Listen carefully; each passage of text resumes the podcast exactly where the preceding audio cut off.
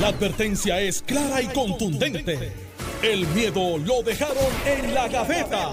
Le, le estás dando play al podcast de Sin, miedo, de Noti1630. Buenos días, Puerto Rico. Esto es Sin Miedo, Noti1630. Soy Alex Delgado y ya está con nosotros el senador Carmelo Ríos, a quien le damos los buenos días, senador. Buenos días, tía. Buenos días a nuestro invitado de lujo hoy, amigo personal, equivocado políticamente, obviamente, pero. Hoy tienes que estar preparado si vas a hablar de números. Sí. A este no le puedes meter la guayabita, No, ni las cabras al corral. Yo lo voy a mirar a los ojos y le voy a decir mis números.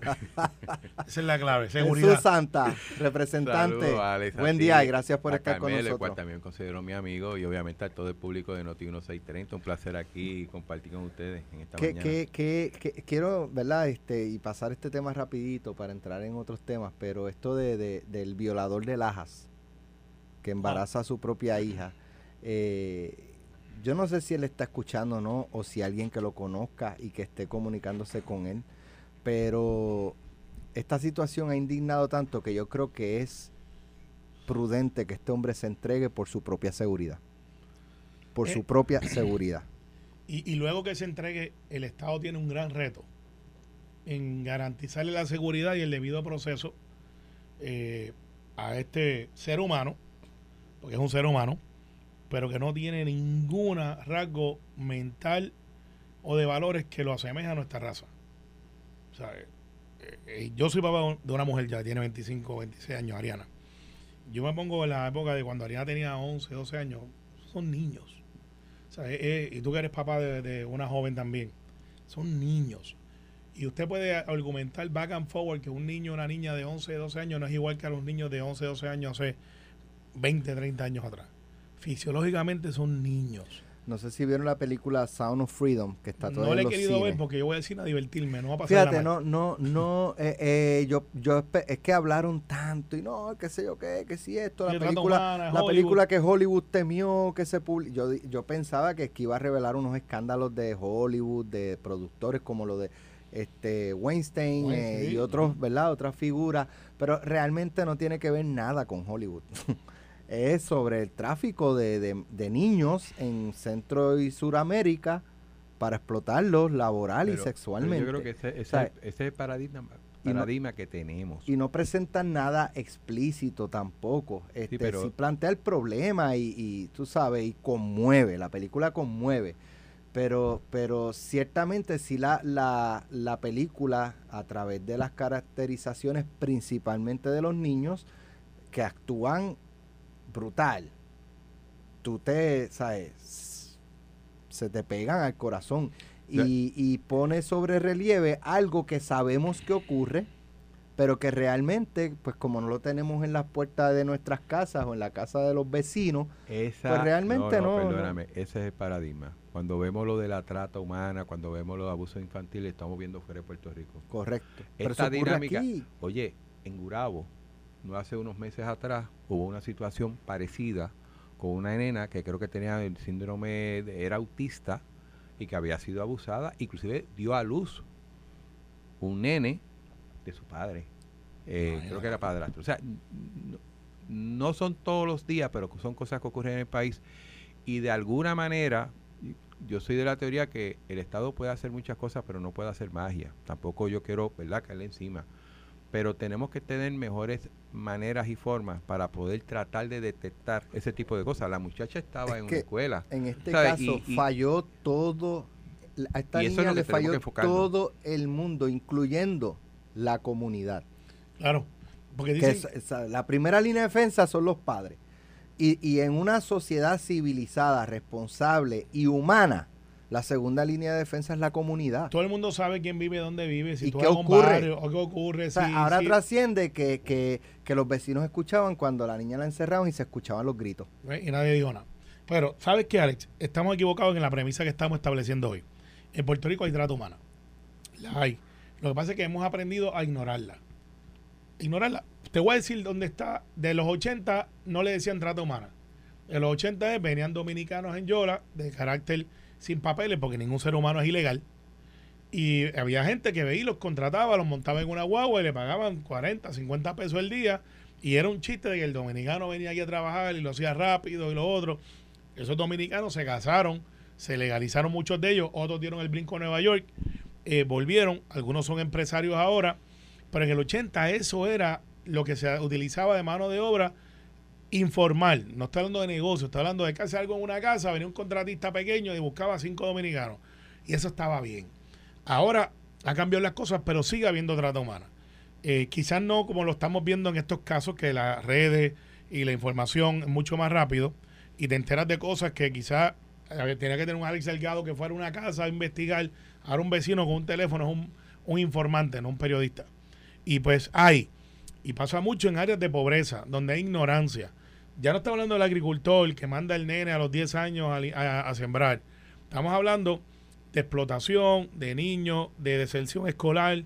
Estamos hablando de, de por las razones que sea, un, un balance muy fino de poca educación con enfermedad mental, que en Puerto Rico hay mucho y no damos abasto.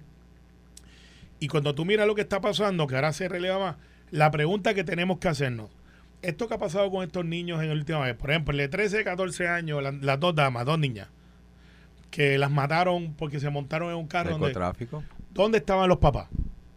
A los 13 años, yo me fui a la escuela interna de varones de la Fuerza Aérea a los 14. Y me mandaron para allá por una beca a jugar béisbol. Pero papi y mami sabían dónde yo estaba, las llamadas. Y cuando venía a Puerto Rico de vacaciones, ya creyéndome independiente, porque 14 años iba a una escuela interna en Melbourne, Florida, papi decía, aquí a las 11, tú sales con tus panas para el viejo San Juan no se podía caminar.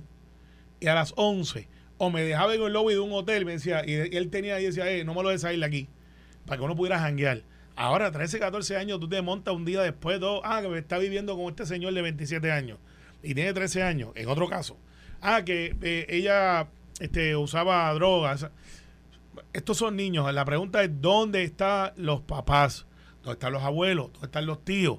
¿Dónde está el vecino? Está hablando en términos generales. Generales, claro, generales. Eh, pero en estos casos específicos hay que mirar también. no, no, sí, pero en este caso el papá era no, en este caso no tiene, no, tiene perdón. Una aberración. no tiene perdón. es que en ningún caso tiene perdón. Ahora mismo tú traiste lo de los narcotráficos. ¿Desde cuándo esta sociedad en Puerto Rico sabe que en muchos puntos y mucha gente que trabaja en este tipo de negocio ilícito utiliza menores para distintas tareas porque supuestamente no los ven, no los cogen y si los cogen los sueltan? O sea, esto está pasando. Por eso te digo, el paradigma es que esto pasa fuera de Puerto Rico. Lamentablemente lo estamos viendo, nos está tocando y tenemos que tomar acción. Vuelvo otra vez, protegiendo un poco al gobierno de Carmelo. Los gobiernos no son mágicos, pero es obvio que tenemos que hacer unos ajustes. Eso es una parte. Y el otro, como tú bien lo traes, la sociedad tiene que estar consciente de eso y tiene que entender que tiene un rol participativo dentro de lo que es la solución de los problemas del país. Mira esto, esta nota la vi en Metro más temprano. El comisionado de la policía Antonio López Figueroa le hizo un llamado a los padres y tutores para evitar colocar en las redes sociales fotos y videos con información gráfica o personal de estudiantes menores de edad. Tú sabes que como estamos ahora en Back to School, están todos los padres publicando la foto de los nenes vestidos. Aquí con mi nene, primer día de clase. Y entonces te ponen el location en tal escuela. El check-in. ¿Sabes? En el check-in.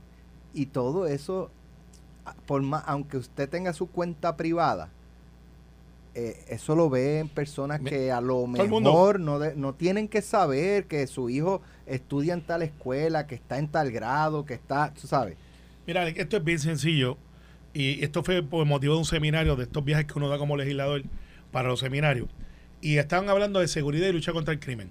¿Tú sabes cuál es el primer... Para los pillos son pillos, pero no necesariamente son tontos. Y ya aprendieron de que Alex Delgado, y esto le pasó a un radiodifusor, by the way en Guainabo, ya retirado, Luis Francisco Ojeda. Obviamente todo el mundo sabía la hora que Luis Francisco Ojeda tenía su programa. Pues es lógico que si él está allá, no puede estar acá. Y él vive en una casa cerca del barrio donde yo vivo, que mi primo Douglas Candelaro vive enfrente. Los tipos están escuchando a Luis Francisco Ojeda en radio. Se le meten a la casa, para mala suerte que ese día Luis Francisco había grabado el programa. Y estaban poniendo una grabación. Ellos lo hacen mucho, güey. Entonces. Cada rato. A cada rato, sí. Te va la pullita ahí. Entonces, ¿qué pasa? Luis Francisco López dice, hey, estoy aquí. Como ellos están, eso, ya el taller la de no es él, no está no hay nadie ahí. Y Luis Francisco le dispara, o sea, saca la pistola, falló, güey. Eh, porque el chiste de, el chiste que le tenía Douglas es, Oye, esos tipos son pillos, pero están informados. Porque después le dijeron, eh, Francisco, paga contribuciones, esa cosa. Y después le dice, tienes suerte que no le tiró si tiraste como cinco y fallaste los cinco, ni cerca.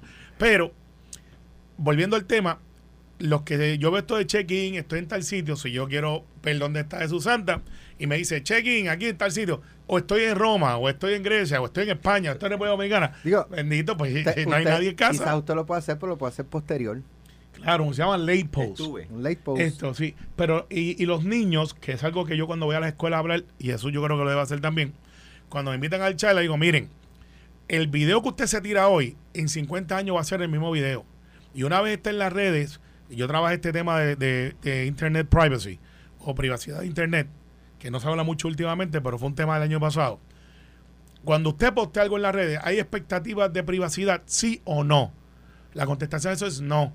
Algunos dicen, no, es que yo tengo mi grupo close y ese grupo está de Susanta, Carmelo y Alex y Mónica.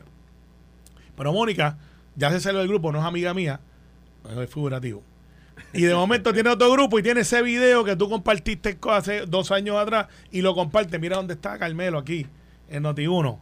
Y entonces ya esa, esa privacidad no existe. Y hay niños y niñas que se tiran fotos en traje de baño, se las tiran en la, eh, estos selfies, eh, hacen muñecas, esto lo otro. Y hay gente que está buscando esa tarjeta. Así que, bottom line, la- la- las redes sociales son buenas, son parte de la dinámica nueva ahora, de cómo vivimos, pero hay que enseñarle a los niños que no tienen esa capacidad todavía de discernir. Si tú tiras una foto en traje de baño, esa foto va a estar ahí por los próximos 10, 15, 20 años y tú no tienes control de dónde va a caer esa foto. Y eso es algo que tienen que enseñar a los menores, a los adultos mayores, que están aprendiendo también y no tienen esa malicia, que los llaman, los timan y, y con la inteligencia artificial pueden hacer este programa sin nosotros estar aquí. O sea, e- esa es nuestra nueva realidad. Encuesta de Noti1. A raíz del caso en el que el padre embaraza a su propia hija. Opción A. Pueden participar ahora en notiuno.com. Opción A. Deberían aprobar la castración química en Puerto Rico. Opción B. No deberían aprobarla porque es muy cruel. 90% que sí. 10% que no. Ese 10% me gustaría escuchar. Que ¿Por no deben aprobarla porque es cruel. Vaya, güey, aquí hubo una controversia hace como dos meses atrás. Sí, Memo la- González, a través de un programa de, de pelota dura. La casi casi ley sin Mary Fleming. Sí, casi, casi que sin Marí creo que retó a Memo. Creo que fue a Memo. Me bueno, en el programa, en el el programa. programa. A que no hace esto y Memo se zumbó como Pocahontas en la cascada. Y por poco lo matan. Y por poco lo, lo- lo linchan a él. Pero ¿sabes qué? Ese 10% a lo mejor tiene razón. Porque hay una, la constitución protege aún los tipos más viles. Sí. Eh, pero también entramos en la controversia. ¿Tú prefieres un inocente preso o un culpable? Pero, pero en un caso como este, que aún sin, sin celebrarse un juicio, Ya el tipo es culpable. ya es que es que la prueba de. ADN, él es el papá. Por eso. Hicieron la prueba de ADN y él es el papá. Sí. Eh, en un caso como esto, ¿sabes?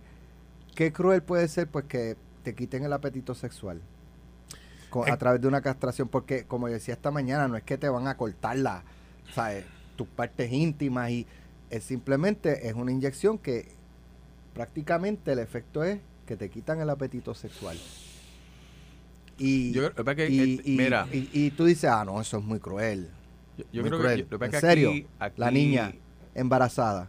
aquí- digo, obviamente tú tienes dos seres humanos, los cuales prácticamente estás destruyendo su vida, o por lo menos uno de ellos, que especialmente es la niña. Pero choca, a mi entender, siendo ingeniero, no abogado, eh, tiende a chocar mucho con las eh, protecciones que tiene la Constitución de Puerto Rico y la de Estados Unidos.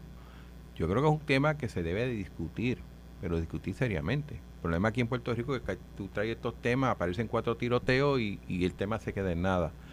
Pero me, me, me parece que es un tema complicado porque el ser humano no deja de ser nunca ser humano independientemente de las acciones que haga. Y en ese sentido, eh, de hecho, nuestra constitución prohíbe la pena de muerte. Eh, obviamente respetando lo que es la vida del ser humano y la dignidad de la cual él debe de vivir. Y muchos de los casos que han surgido de defensa de derechos eh, ha sido inclusive con personas que han sido acusadas por algo y que el Estado toma acción y que los tribunales entienden que se le fue la mano o, que actuó bien, ¿no?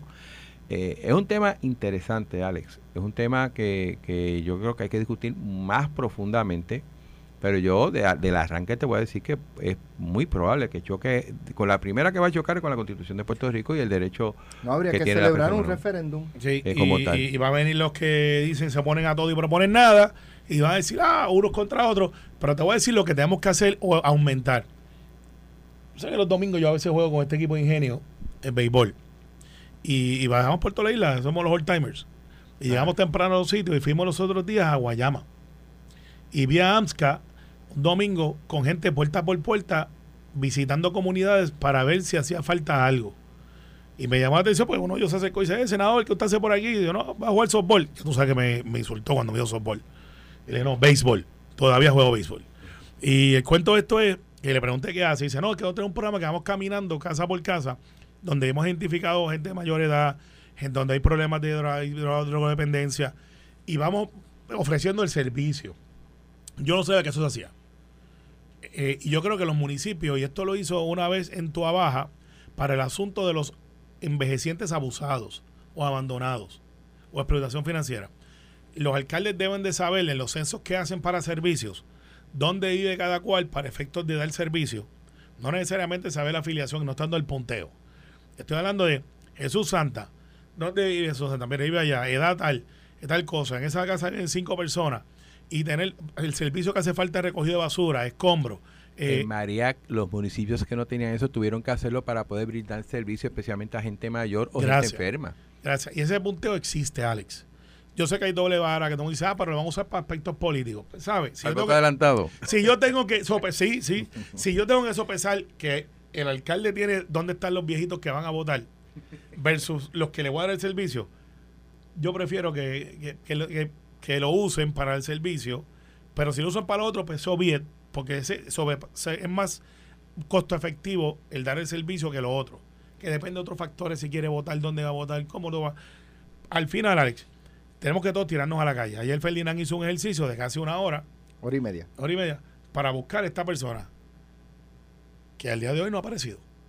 Yo creo que yo creo que es cuestión de horas. Sí, sí, sí. Yo creo que eh, la, la presión, es demasiado. quizás las primeras horas no la sientes, pero ya cuando pasa un día, dos días, no te puedes mover. No, los te panas está lo buscando todo Puerto Rico. El que le está dando albergue dice, hermano, este, ¿sabes? Eh. yo me estoy exponiendo Ocho años de cárcel. Este, hasta ocho años. hasta ocho años de cárcel por, por guardarte, por prestarte el carro, por lo que sea. Sí. ¿Sabes? Es cuestión, de- para mí, de horas. Si, vuelvo y digo, si no es que lo encuentran antes y, y, y esté el que hace lo que no debe hacer, que es Sí, tomar la justicia, en sus manos. O sea, que Por eso digo, que- por su seguridad, es mejor que se entregue. O sea que esperemos que suceda lo que pasó con el asesinato del militar allá en Ponce, donde el muchacho estuvo guardado, yo creo que debajo de unas ramas de algo, algún un Hasta eso. que no pudieron más, es que Porque, si no eh, pudieron digo, seguir, no pueden estar exacto. eternamente escondidos. Hay No. figuras que sí. Toño Bicicleta, contigo eso lo encontraron. Filiberto Ojeda, contigo eso lo entraron.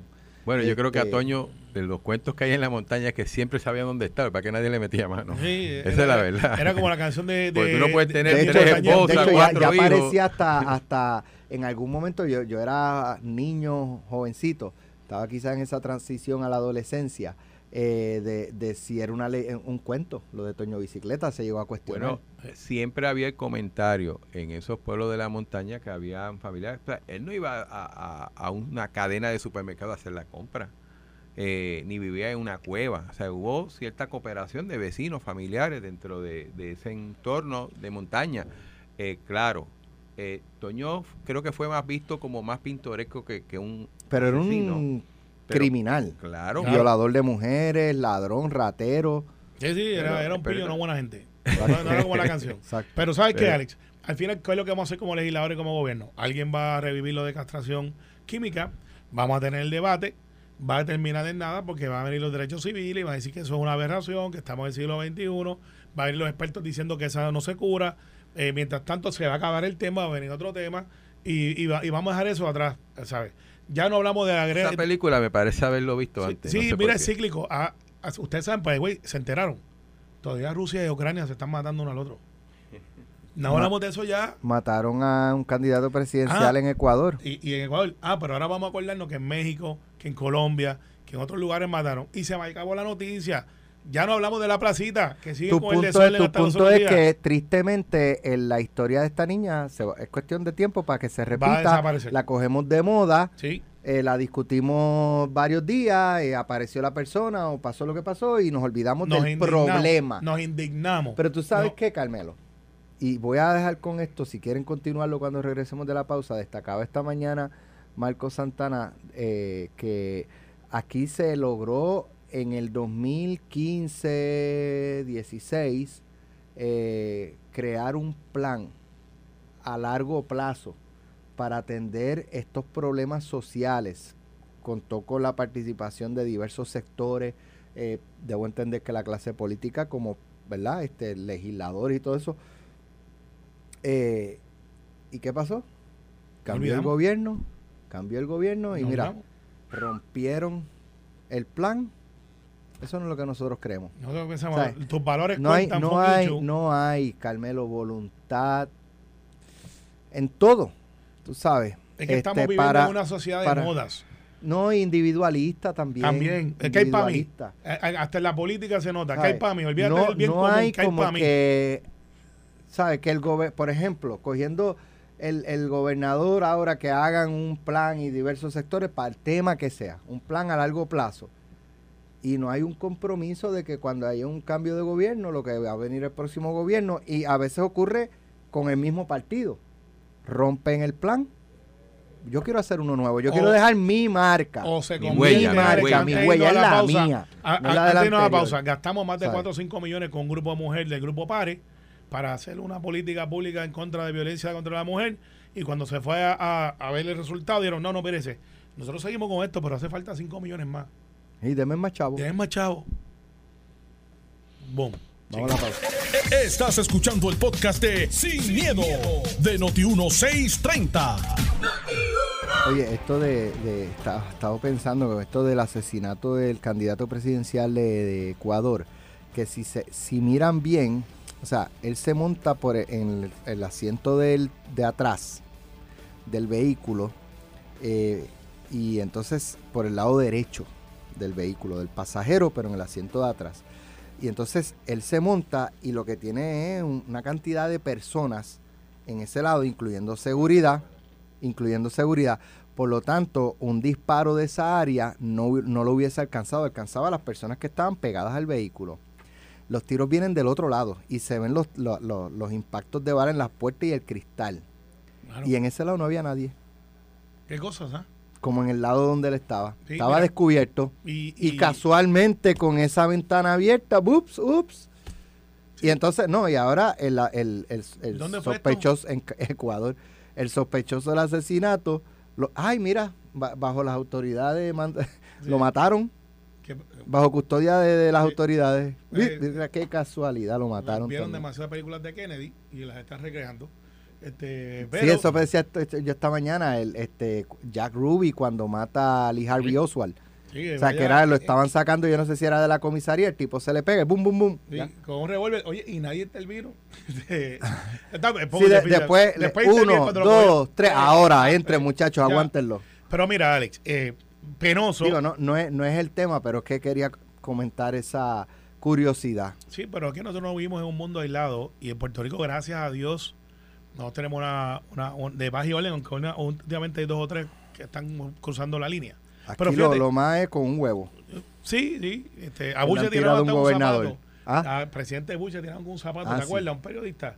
Eh, y el del huevo, los dos tienen en común, tienen mala puntería. Pero este, al final, yo vivo en un área democrática donde, gracias a Dios, aquí tú puedes decir uno u otro insulto, eh, pero la gente no es, no es agresiva.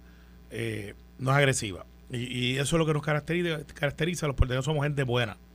Eh, y nada, al final del día, Alex, esa es lo que tenemos que mirar, porque hay gente aquí que defiende esas repúblicas y esas formas de gobernar, y cuando les toca pasar juicio sobre eso, no, no. este, Pero, y ciertamente dirían, es que eso no tiene que ver con que si sea una república eh, o no, si es un gobierno de izquierda o de derecha. En Estados Unidos mataron al presidente, al hombre más poderoso y más protegido del mundo, lo mataron. Y de ahí para allá, ¿qué ha pasado? Y hubo una investigación Reagan que de terminó en nada. Exacto. Pero nada, mira, eh, yo sé que tenemos temas y sé que está corriendo lo de individuo este, que yo espero que lo cojan hoy. Bien importante algo que está pasando. Lo de tengo, tengo un tema Bueno, aquí dale, que por- quiero discutirlo. Por ahí quedamos. De lo, eh, publica el periódico Metro, de los casi 10.000 estudiantes que no pasaron de grado en mayo, el 47% son alumnos de nivel elemental para quienes no hay programa de verano remedial que les permita la reposición entre junio y julio.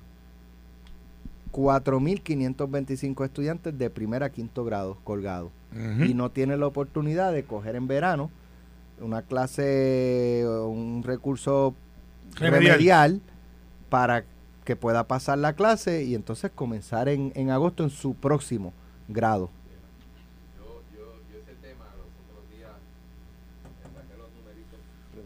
Saqué los numeritos. Que, que de presupuesto. Y yo quiero empezar por ahí. Todo el mundo sabe que el Departamento de Educación es el departamento que más dinero tiene en todo Puerto Rico en cuestión de su presupuesto. Para que tengas una idea, a nivel del Fondo General, que es el dinero local, son 2.618 millones de dólares. Si le metemos los fondos federales para operación, esto no tiene que ver nada con la remodelación de escuelas ni nada por el estilo. Ahí hay 3.258 millones de dólares. Y lo que se llaman fondos especiales, que son algunas resoluciones, pues son 15 millones más. En total, 5.891 millones de dólares para el año fiscal 2023-2024. ¿Cuántos estudiantes? Ahí voy. Hace 10 o 15 años habían 750 mil estudiantes en el sistema. Hoy hay como 240, 250 250 y bajando. y bajando. Hace 10 años o 15 años había 1.700 escuelas. Hoy hay menos de 800. Y van a seguir bajando. Si tú coges los 5.800 millones de dólares y los divides, y los divides en los... No puse 250, puse 300 mil estudiantes. Por eso de que si alguien se quedó digo. fuera.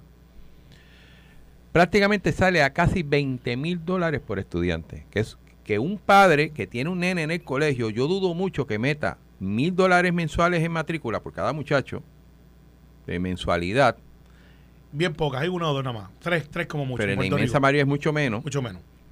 y te quedan 8 mil de matrícula. O sea, son la mensualidad de mil y 8 mil de matrícula. Yo creo que son bien pocos los colegios que tú tienes que pagar eso. en Puerto Colegio Rico. de, estamos hablando eh, del top, top, eh, top, que con pista, no está hablando del colegio que está en una casa. Está hablando del colegio que tiene su pista atlética, No, que tiene su tiene gimnasio, coliseo, la que tiene, piscina tiene con la piscina, calentador. que, sí, que tiene biblioteca de aire acondicionado digital, que tiene un maestro Entonces- para cada, ¿sabes? Esa clase de escuela. Y no es de ahora, de María. Esto lleva mucho tiempo que el departamento, por muchos años, ha sido el departamento que más dinero tiene. Eh, o sea, no hay razón por qué económicamente el departamento de educación tenga un programa de educación de excelencia. Recordemos, la mejor herramienta de tú sacar a una persona de la pobreza es su educación. En la medida que tú abres la educación, y no fue una locura que hicieron los 50, 60, 70, donde en cada barrio había una escuela, porque lo que se quería era que todo el mundo estudiara y tuviera la oportunidad de echar para adelante. Y los países en el mundo, en Latinoamérica y aquí en Puerto Rico, en la medida que mejoraron los niveles educativos de su población, mejoraron sus condiciones económicas. O sea, si alguien está hablando aquí de trabajar contra la pobreza infantil, la pobreza de personas mayores, tiene que hablar directamente de educación. Y para mí es una desgracia de que el departamento, oye, con sus virtudes y defectos, yo sé que tiene muchos retos, eh, pues vea como una noticia más que 10.000 estudiantes no pasaron, porque prácticamente lo que, lo que están diciendo es 10.000 no me importa. Entonces después nos quejamos de que esos muchachos no tienen la oportunidad en la vida para hacer otras cosas y se meten en otros caminos. Pues esa es la consecuencia. Eh, es un tema serio. Voy más lejos. Aquí en el mundo, en los más de 200 países, territorios, colonias, lo- como usted lo quiera llamar, que existen en el mundo, todo el mundo se mide. Y hay pruebas de, de- de pero desempeño.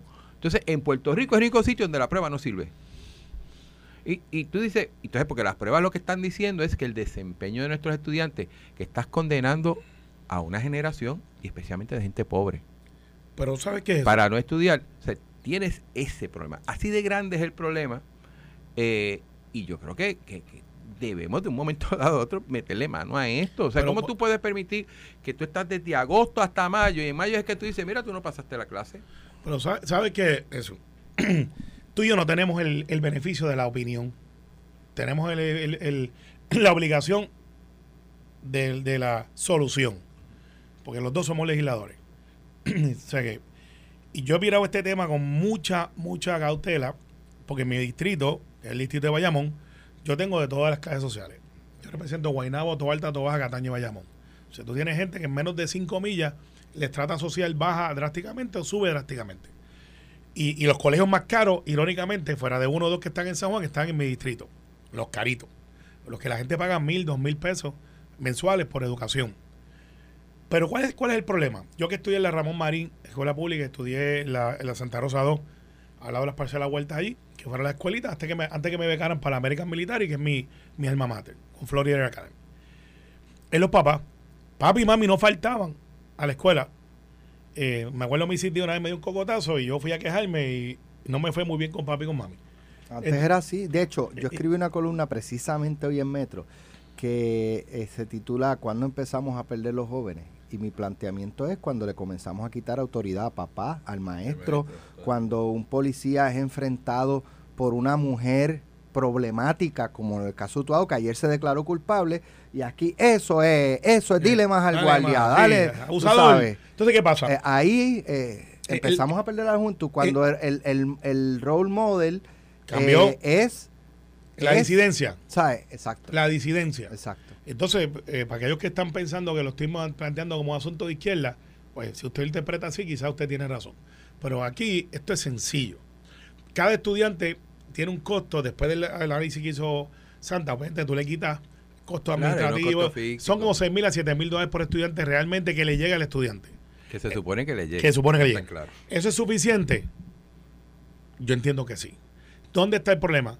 Que aquí, Alex, somos muy, muy, somos muy blandengue con exigirle a papá y mamá que vayan a recibir las notas, que vayan a recoger las notas, que vamos a tener esa, esa eh, eh, que está por, que lo hace el departamento, una ley. Hay una ley que ¿Cu- exige. ¿A cuántos padres hemos procesado por no ir a buscar las notas? Búsqueme en uno. Vamos a buscar más. ¿Dónde está el consejo de padres? Hay un consejo de estudiantes, pero eso es para vender chocolate y para la clase de ronda, para el bailecito. Pero ¿dónde está el consejo de padres que se mete ahí y dice, mire, aquí tenemos un problema que hay que resolver? ¿Dónde nosotros ayudamos? Porque la, la educación que se está dando con los maestros no es el problema. Los maestros tienen otra petición, que es que aumenten el salario y se le aumentó. Mil dólares ahora, nunca antes se había visto, tenemos los chavitos. Qué bien. Pues entonces la gente dice, ah, pero esos fondos no son recurrentes. Bueno, si creamos la economía, se van a convertir en recurrentes. Y esa es responsabilidad nuestra. me Claro. ¿Dónde están los papás y los mamás? ¿Dónde están los abuelos? ¿Dónde están los tíos? ¿Dónde están los padrinos? La gente que dice, mire, ¿qué le pasa a Alex? Que se está portando mal, está cortando clases. O, o Alex a lo mejor está mal, mal diagnosticado. Porque ahora le dicen superdotado. A los que, no, es que es superdotado. A otros que son super HP, es otra cosa. Pero ¿dónde aprendieron eso? Ayer yo hablaba con un grupo de terapistas del habla para otros asuntos donde hay dos nenes que alegadamente eran autistas. Esto es un tema que me apasiona, pues yo brego mucho y voy a estar bregando mucho de legislación de autismo. El nene menor no estaba diagnosticado como autista, pero comportaba lo que hacía el autista mayor. Llevaron a alguien y dijo, espérate, ese nene no es autista. Está aprendiendo de su hermano mayor. Hoy día ya son adultos. Y el nene menor ayuda y comprende quién es su hermano mayor, pero él no es autista. Era una, una conducta aprendida. Pues lo mismo pasa con los papás. Si usted es de los que se sienta frente al televisor y pone el televisor a criar a su hijo, no sé qué es después que el gobierno, ah, el departamento de la familia, que la sociedad, que me- dónde está la policía, porque usted sabía desde antemano si ese iba a ser un maleante o no, porque quizás usted creyó ser maleante. Ah, pero en las escuelas, Alex, los maestros, las principales, ay no, bendito, porque después vienen, me votan, me hacen una querella. No, Mrs. Díaz, que yo la veo el día de hoy, está como gogo, era famosa por dar cocotazo y correazo. A veces usaba tu correa. Yo no digo que eso es lo que se que hacer hoy día. Pregúntale a Pichi por su mamá. También dicen que también tenía mano fuerte. Oye, y yo me acuerdo de Mr. tacho, En la Ramírez. clase de matemática yo, yo, Ah, pero- yo cogí mi reglazo con ella. Eh, Pues mira, Mr. Ramírez. Pero, que, pero hoy día un maestro. oh, ¿sabes? no, chacho, no. es, como yo digo en, la- en el escrito. Hoy hasta tú enseñarle una varillita que fue un muchacho, Huélela. salen estos grupos, violencia. Eh, Psicológica. psicológica, maltrato y yo no- contra por yo no estoy diciendo- barrillita de café. Y yo no estoy diciendo que le caigan encima a puño a los muchachos hoy No, día. pero- Pero un buen cocotazo Pero- salva una vida. pero- yo creo que hay- yo, yo te creo- puedo decir que para Yo- mí yo- funcionó Yo, dije, mira, uno. Uno, no, Dario. Sí, pero no es creo que, pero- no es que sea la, la, la, la norma Pero, y cada Carmelo, vez que un Carmelo. niño comete un- una este, falta de respeto a algo, Pero- tú no puedes estar cayéndole todo el tiempo, o sea, tú sabes. Hay un problema administrativo y yo no voy a caer quién está, quién no está. El departamento no puede estar tal y como está en esa estructura. 5.800 millones de dólares es lo que, mueve un gobernador que tiene mejor staff. Sí. O sea, tú tienes que simplificar ese, tienes que segregarlo. Yo siempre he dicho, ¿por qué el secretario de Educación, y estoy exagerando, tiene que estar pendiente del menú de los escola- de- de- del No, comedor? no. O sea, tú tienes que sacar y enfocarlo a lo que es la calidad del currículo, la- las necesidades que tienen los maestros, la necesidad de física.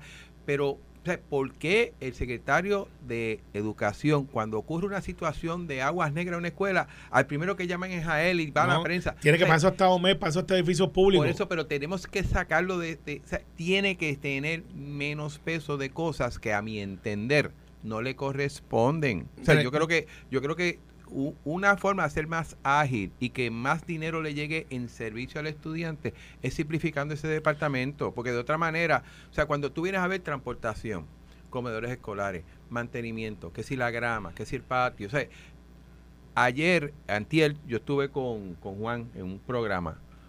Tuvo una, inter- una entrevista con la secretaria que fue nominada.